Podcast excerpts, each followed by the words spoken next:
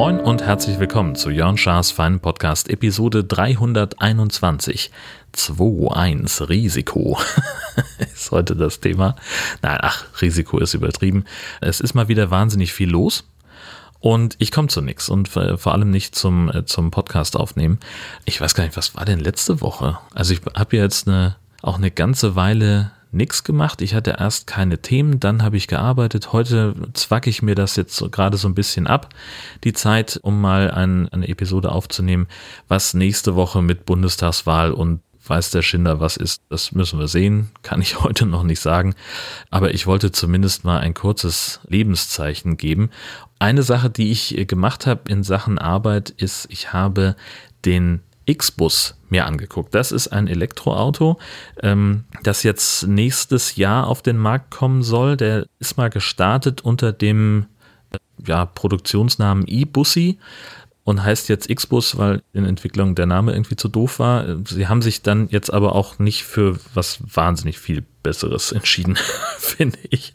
Naja, also wie auch immer, das Ding soll ab kommendem Sommer in Itzehoe produziert werden. Da findet zumindest die Endmontage statt. Es geht im Wesentlichen um Nachhaltigkeit und die Entwickler sagen, es geht ihnen auch darum, ein Fahrzeug zu bauen, das halt so für den, für den urbanen Nahverkehr, den urbanen Nahbereich äh, gedacht ist. Die Idee finde ich ganz geil. Das Auto ist nämlich modular aufgebaut und man kann wohl, also das ist zumindest der, der Plan, man soll dann das Auto in der eigenen Garage mit wenig Aufwand innerhalb von einer Stunde zu zweit umbauen können. Heißt, ähm, kaufe mir also im Prinzip das Chassis und dann kann ich äh, modular sagen, ich, ich komme mit einem Akku klar oder ich kann bis zu drei Akkus reinstellen und ich kann vor allem sagen, heute brauche ich mal einen Kastenwagen für einen Umzug. Nächste Woche brauche ich eine Ladefläche, weil ich zum Wertstoffhof soll und, und Grünschnitt wegfahre oder weiß der Geier was. Und übermorgen möchte ich mit Freunden in, in die Sommerfrische fahren. So, dann kann ich da also ein, äh, ja, so, so ein Mehrsitzer draus machen oder auch ein kleines Wohnmobil. Wobei, das ist schon wirklich klein. Das Ding habe ich mir angeguckt, dienstlich, und habe da was fürs Radio drüber gemacht. Ein Kollege war fürs Fernsehen da, das soll jetzt auch irgendwann laufen. Ich gucke mal, wenn der Beitrag online ist, dann verlinke ich den noch. Oder ich gucke mal, ob ich da irgendwo einen Bericht finde, die, der, der nicht hinter einer Paywall steht und der noch online ist vor allem. Das ist ja auch immer so ein Ding. Ja, Xbus, also das Ding, der, der Wagen ist zwei Meter hoch, aber nur 1,60 breit das gibt dem Ganzen so ein bisschen so, so ein hochbeiniges Äußeres. Und naja, also das Chassis, ich glaube, die günstigste Version soll irgendwie bei 18.000 Euro anfangen. Und es ist eben kein richtiges Auto in dem Sinn, sondern ein Leichtfahrzeug. Heißt also, da gibt es dann Limitierungen, was das Höchstgewicht angeht oder das, das, das Leergewicht des Fahrzeugs, das darf leer nur maximal 600 oder 700 Kilo wiegen, weiß ich nicht ganz genau. Ja, auch bei der Geschwindigkeit, also die Höchstgeschwindigkeit ist mit, mit 100 Stundenkilometern angegeben und die Reichweite mit, je nachdem wie viele Akkus man halt drin hat, zwischen 200 und 600 Kilometer. Das schafft man natürlich nicht, wenn man die ganze Zeit 100 fährt. Ähm, also sprich, dieses Auto ist auch überhaupt gar nicht dafür gedacht, dass man damit irgendwie in den Kroatien Urlaub fahren soll, denn das, also dann ist man halt irgendwie 14 Tage unterwegs.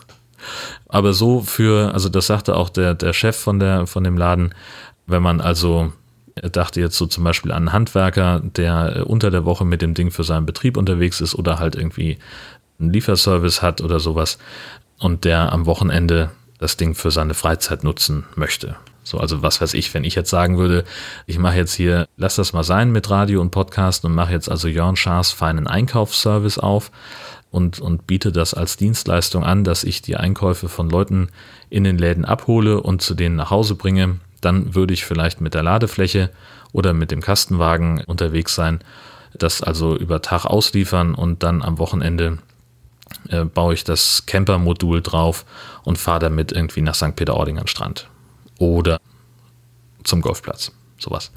Das ist also der, der Gedanke. ja, war halt so eine typische Präsentation. Die sind dann so ein paar Mal auf und ab gefahren mit dem Ding, haben Fragen dazu beantwortet. Und ich habe mich dann nochmal ein paar Meter mitnehmen lassen für meinen Radiobeitrag. Das war irgendwie ganz nice. Aber ja, es ist dann halt auch, man hört eben, dass es ein, ein Prototyp ist, finde ich. Und man hört natürlich auch, dass das auf leicht gebaut ist und auf, auf modular, weil das natürlich dann so ein bisschen knarzt und wackelt und das, äh, ja, also Fahrkomfort war, war in Ordnung, äh, kann ich, kann ich mir durchaus vorstellen. Wir haben halt für uns einfach hier keinen, keinen Anwendungsfall dafür. Das muss man halt auch sagen. Ne? Das Ding ist nicht in der Lage, einen Wohnwagen zu ziehen. Und so kurze Reisen machen wir halt nicht, dass sich das mit dem Ding lohnen würde.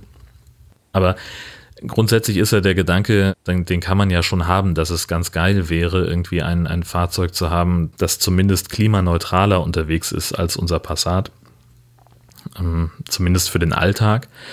Ich glaube aber nicht, dass dieses spezielle Fahrzeug dann das wäre, was wir nehmen würden. Aber das ist sowieso alles noch so ein bisschen Zukunftsmusik, weil wir halt sagen, okay, das, das Nachhaltigste, was wir machen können, ist, unsere Autos zu fahren, bis sie auseinanderfallen. Das ist auch der Plan bei dem Passat. Der wird uns noch ein paar Jahre erhalten bleiben und dann kommt ja irgendwann der Punkt, wo Verbrenner sowieso nicht mehr dran sind und dann ist die Frage, in welche Richtung es dann geht. Ne? Also wie entwickelt sich die Elektromobilität weiter? Was ist vielleicht mit Wasserstoff? Das müssen wir dann sehen. Wasserstoff ist tatsächlich auch ein Thema, mit dem ich mich dann diese Woche beschäftigt habe, denn es war ja einerseits die Messe Husum Wind mal wieder stattgefunden und andererseits moderiere ich heute am 19. September eine Sendung zum Thema Wasserstoff. Zwei Stunden widmen wir uns einem Thema im Programm von NDR1 Welle Nord und das Ganze gibt es morgen, also am Montag, den 20. irgendwann als Mitschnitt im Podcast-Feed. Ich habe ja diese Empfehlungskuration bei FÜD, die verlinke ich euch, die kann man auch einfach als Podcast abonnieren und beziehungsweise ich habe ja mehrere ähm, Kurationen einmal für Podcast-Empfehlungen, für Sendungen oder für, für Episoden, die ich gut finde, die ich gerne zeigen möchte und andererseits für Gastauftritte wenn ich irgendwo in anderen Podcasts zu Gast bin, die ich nicht hauptsächlich selber produziere. Und das wäre halt so ein Fall. Diese Episode, diese Sendung würde dann in die Gastauftritte-Kuration reinkommen. Ja, das Ganze ist vergleichsweise spannend. Wir stehen in Nibel an der Wasserstofftankstelle und haben da den Ü-Wagen und zwei Gäste, die sehr kompetent sind. Und ich habe noch versucht, eine, eine Gästin zu bekommen, die wirklich wie gespuckt gewesen wäre für den. Die, die, hätte perfekt reingepasst. Die hat nur an diesem Wochenende keine Zeit. Das hat mich sehr geärgert. Denn es gibt einfach so ein paar Fragestellungen, für die sie perfekt gewesen wäre. Die leitet nämlich die Landeskoordinierungsstelle für Wasserstoffnutzung in Schleswig-Holstein, angesiedelt bei der Wirtschaftsförderung des Landes. Das wäre, wäre einfach perfekt gewesen und hat mich so ein bisschen geärgert. Ich habe mit ihr gesprochen auf der, auf der Windmesse und habe dann nicht geschaltet, einfach zu sagen, ja, da machen wir halt ein Interview und ich spiele eben so ihre, ihre Kernaussagen ein, aber ich hätte sie halt einfach so gerne in dieser Diskussion darüber dabei gehabt, in der ganzen Sendung, statt nur punktuell, dass ich da einfach gar nicht dran gedacht habe. Naja, gut. Die Messe war tatsächlich das erste Großereignis seit Pandemiebeginn, auf dem ich mich mal wieder rumgetrieben habe. Hier in Husum, das Messegelände ist vergleichsweise klein. Die Windmesse ist in ist vergleichsweise groß. Das ist so eine, gilt als die deutsche Leitmesse, auch wenn die Hamburg-Messe das gerne für sich beanspruchen möchte. Die haben sich das Messekonzept im Prinzip geklaut. Und jetzt gab es also zumindest den Kompromiss, dass sie gesagt haben, okay, dann machen wir es abwechselnd, ein Jahr hier, ein Jahr dort. Ja, Gott, was soll ich sagen? Also es ist, es waren, ich glaube, 300 Aussteller. Es gab dann auch noch mehrere Zelte, die extra aufgebaut worden sind als zusätzliche Messehallen. Und es waren insgesamt, glaube ich, irgendwie knapp 9000 Leute da.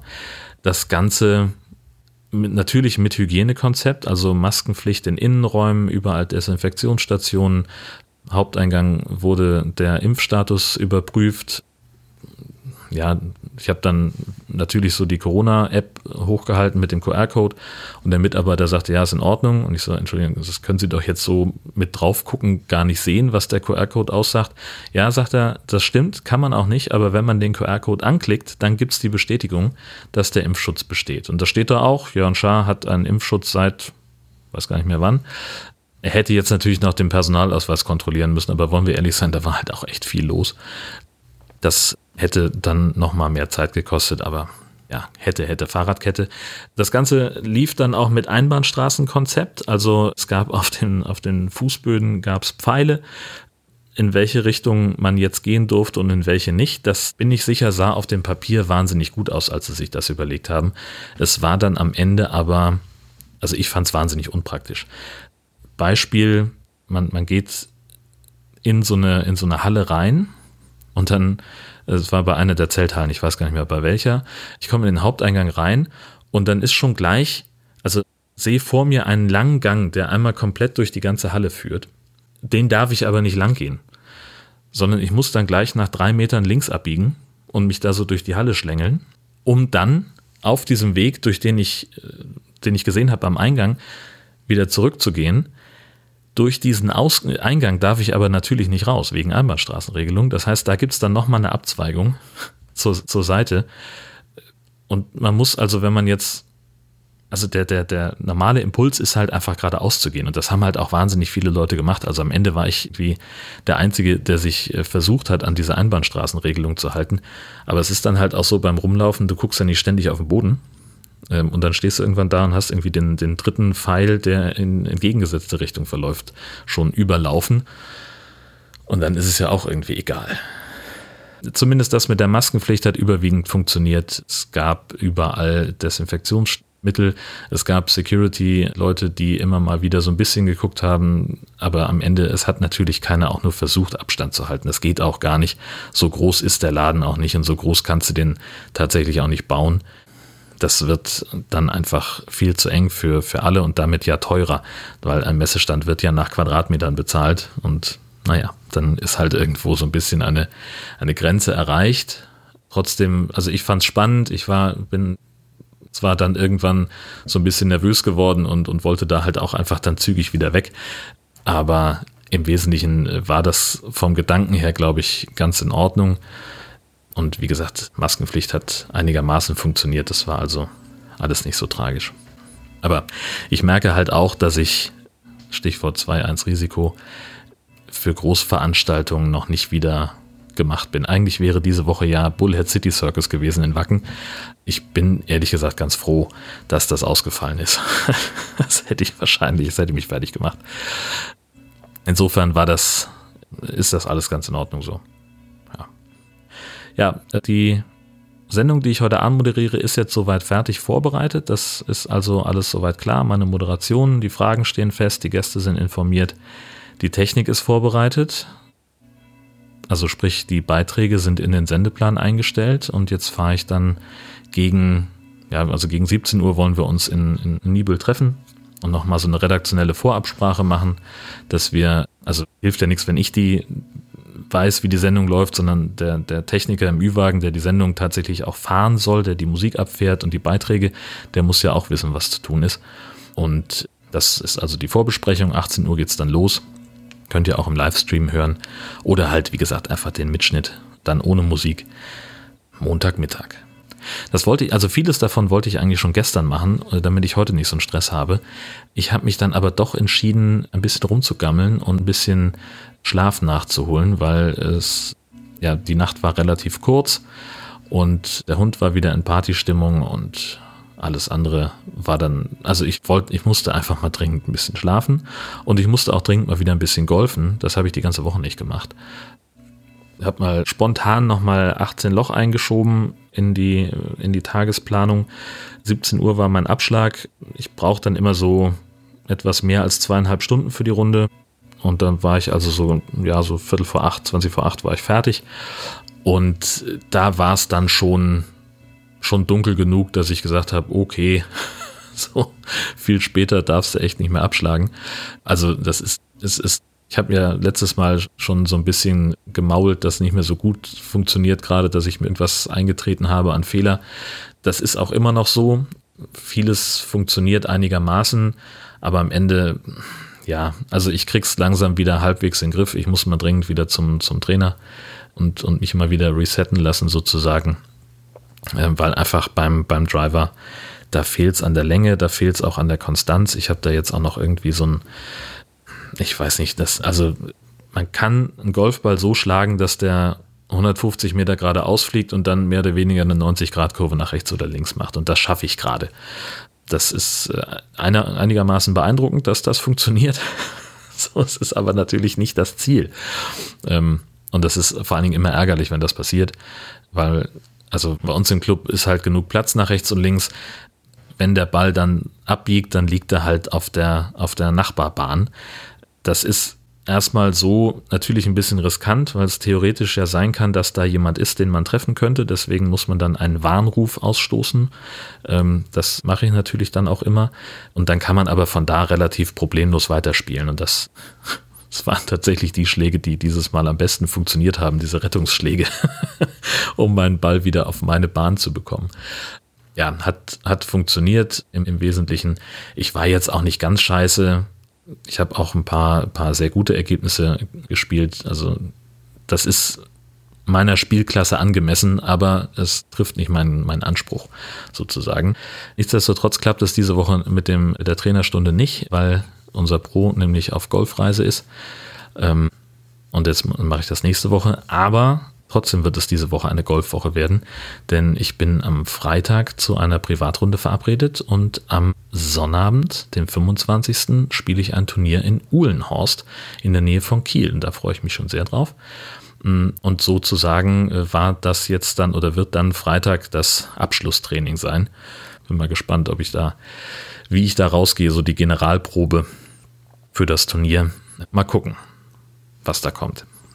Achso, ich habe auch einen neuen, neuen Golfschläger, von dem ich euch noch erzählen wollte. Ich habe mir ja ein neues Set Schläger gekauft und ähm, normalerweise da gibt es dann halt irgendwie so die, die Eisen von 9 bis 5. Das sagt ein bisschen was über die Länge des Schlägers aus und wie das, das Schlägerblatt geneigt ist. Und dann gibt es noch den, das Pitching Wedge und das Sand Wedge. Die sind ein bisschen, das sind so die ganz kurzen Eisen. Und die braucht man, das Pitching Wedge eben für die kurzen Distanzen und das Sandwich, wie der Name schon sagt, wenn man im Bunker liegt. Und das Sandwich war bei diesem Set nicht dabei, das habe ich jetzt nachbestellt. Das ist jetzt gekommen und ich habe es tatsächlich dann auch schon ausprobiert. Und ich bin erstmal relativ zufrieden. Ich muss damit jetzt noch üben. Ich muss noch ein bisschen kennenlernen. Also so die fürs ganz kurze Spiel irgendwie so fünf, sechs Meter vom Grünrand bis näher zur Fahne ran. Das funktioniert jetzt schon mal relativ gut und auch die, die ersten Bunkerschläge haben schon funktioniert. Ähm, aber jetzt geht es halt nochmal drum, wenn, wenn ich jetzt richtig mit dem Schläger draufhaue, mit diesem Sandwedge, wie weit fliegt dann der Ball? Ich weiß, dass ich das mit dem, mit dem Pitching Wedge schlage ich so zwischen 80 und 100 Meter, relativ zuverlässig und ich kann die Flugbahn einschätzen. Das heißt, wenn ich irgendwo vor, einer, vor einem Baum liege oder vor einer Hecke, dann weiß ich ungefähr, okay, wenn ich jetzt hier abschlage mit dem Ding, dann muss ich so viel Kraft aufwenden, damit ich da drüber komme. Das sind diese Rettungsschläge, von denen ich erzählt habe gerade. Und das muss ich halt auch noch lernen oder mir anschauen, wie das mit diesem Sandwich funktioniert mutmaßlich wird der Ball ein bisschen steiler starten. Das heißt also, wenn ich näher an einer Hecke, an einem Baum liege, dann könnte dieser Schläger sinnvoller sein, weil ich dann eben, weil der Ball im Startmoment gleich steiler hochfliegt und dafür dann aber nicht so weit. Aber ich würde dann eben über diese, dieses Hindernis drüber spielen können. So, das ist also gerade noch so ein bisschen, was ich üben muss. Ja, und äh, das ganze Thema Längenkontrolle, da muss ich auch noch bei so ein bisschen ja einschätzen, sozusagen, wie weit, wie doll muss ich ausholen für welche Länge des Schlägers. Dann habe ich ein neues Tool am Start. Das ist etwas, das ich ausprobiere, wo die Entwickler auch so ein bisschen nach Feedback fragen. Das Ding heißt Clean Voice. Das ist so ein, ja, also ja, man künstliche Intelligenz Ding, man lädt dazu sein Audio, was man aufgenommen hat, hoch über ein Webinterface und dieses Tool Clean Voice analysiert das, was man da hingeschickt hat. Sollte natürlich Sprache sein, bietet sich an. Und das schneidet dann Fülllaute raus, wie zum Beispiel am. Wenn es gut läuft, habt ihr das nicht gehört keine Ahnung, ob es da eine Unterscheidung gibt zwischen dem normalen, was man so im Gespräch macht, oder dem, was man jetzt zum Demonstrieren macht. Also ÄHM. Naja. Auch Mundgeräusche sollen dadurch entfernt werden und, und so ein bisschen stottern auch. Ich bin gespannt, wie es funktioniert. Also, mein Experiment ist jetzt so, ich nehme das hier auf und schneidet die groben Pausen weg. Das erkennt das Ding nicht. Was ist da Absicht? Wo, wo soll es schneiden? Sondern es konzentriert sich halt nur auf diese Fülllaute und die Mundgeräusche. Ähm, und das lasse ich alles von diesem Tool erledigen. Und dann gucken wir mal, wie es nachher klingt. Was die auch anbieten ist, man kann sich eine Datei runterladen, wo markiert ist, an welchen Stellen dieses Tool geschnitten hat. Und das kann man dann in seine Audiosoftware einfügen und dann kann man das eben nachvollziehen. Man kann dann halt gucken, man sieht dann sofort, aha, hier sind irgendwie Schnitte und dann kann man selber entscheiden, will ich da schneiden oder nicht. Das Problem ist dann natürlich, dass man die im Zweifelsfall den gesamten Schnitt, den das Tool gemacht hat, selber machen muss. Und jetzt mal gucken. Also es ist ja ungefähr Faktor 0,7 bis, bis 1,1. Also wenn ich irgendwie, sagen wir mal, ich nehme 20 Minuten auf, dann brauche ich für den Schnitt bis zu einer Version, mit der ich zufrieden bin, ungefähr diese Zeit. Das habe ich jetzt schon mal gemessen im Vorfeld. Und ich weiß, dass Clean Voice sehr, sehr viel schneller ist als ich. So, jetzt ist es natürlich auch nicht so, dass das ein Mensch ist, der irgendwas erkennt. Es könnte also sein, dass irgendwelche False Positives rausfliegen und dass dadurch die Verständlichkeit leidet. Das will ich mir angucken und dann wäre ein möglicher Workflow, ich mache einen Grobschnitt, lasse dann Clean Voice drüber laufen und lasse mir anzeigen, an welchen Stellen dieses Ding schneidet, um dann nochmal zu verfeinern. Das würde natürlich dann wiederum meine, meinen Aufwand damit erhöhen. Aber vielleicht ist das Ergebnis besser, weil ich selber nicht mehr suchen muss, sondern einfach nur von Schnittmarke zu Schnittmarke springen muss. Mal gucken, was da geht, wie das wird. Ich werde euch in der nächsten Episode davon berichten. Das wird super. Nahezu fertig geschnitten ist tatsächlich schon die neue High Alarm Podcast Episode. Also ich habe jetzt soweit alles einigermaßen fertig, muss nur noch ein bisschen dran rumbasteln. Wir haben uns Toxic Shark angeguckt, ein Film, den es in Deutschland meines Wissens nicht gibt. Den haben wir, habe ich irgendwie als US-Import mal versehentlich als, als Beifang bei einer Amazon-Bestellung dabei gehabt. Es war großartig, es ist monstermäßiger Trash, ist wirklich toll, macht einen Heidenspaß. Wir haben natürlich wieder keine O-Ton-Rechte bekommen und das Ganze irgendwie so nachgefummelt als Hörspiel. Das ist auch noch das letzte Detail, was da fehlt. Man muss noch so ein paar Geräusche einfügen. Die Shownotes sind auch noch nicht mal angefangen, weil ich einfach keine Zeit dafür hatte. Aber das Tolle an dieser Folge ist, sie ist wirklich episch. Wir hatten einen mordsmäßigen Spaß und wir hatten auch eine Gästin dabei, nämlich Jill. Jill ist diejenige, die den High Alarm Podcast mal in einer in der Frauenzeitung Maxi platziert hat. Und es war einfach ein Highlight. Ich habe euch mal einen Ausschnitt mitgebracht von der Diskussion nachher um den, um den Film. Ich fand es wahnsinnig lustig. Auch noch so ein Thema übrigens, wo wir gerade drüber reden, kommt mir in diesem Fall im Moment in den Sinn. Was lockt den Hai eigentlich an? Weil Blut ist es nicht. Guter Punkt. Langeweile, glaube ich. Und seine Wut. Vielleicht ist er auch Single.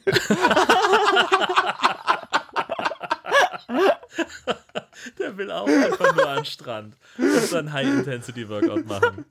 High-Intensity. Bitte, bitte. Also ihr hört schon, es war ein großer Spaß, den wir da hatten. Äh, wir haben den Film hier zusammen geguckt, haben vorher noch Pizza gegessen und ja, äh, haben einfach diesen Film abgefeiert. Man kann es gar nicht anders sagen. Diese Podcast-Episode wird fertig werden am Montag, den 20. Das ist ja unser Veröffentlichungstag. Wahrscheinlich gegen Abend. Also ich habe vorher noch ein bisschen, bisschen Arbeit vor mir. Das hat erstmal Priorität. Und dann kümmere ich mich darum, dass das Ding online geht. Und ich glaube, dass es ganz unterhaltsam werden wird. Abgesehen davon bin ich der Meinung, dass Armin Laschet auf gar keinen Fall Bundeskanzler werden sollte. Macht keinen Scheiß mit eurem Kreuz nächste Woche.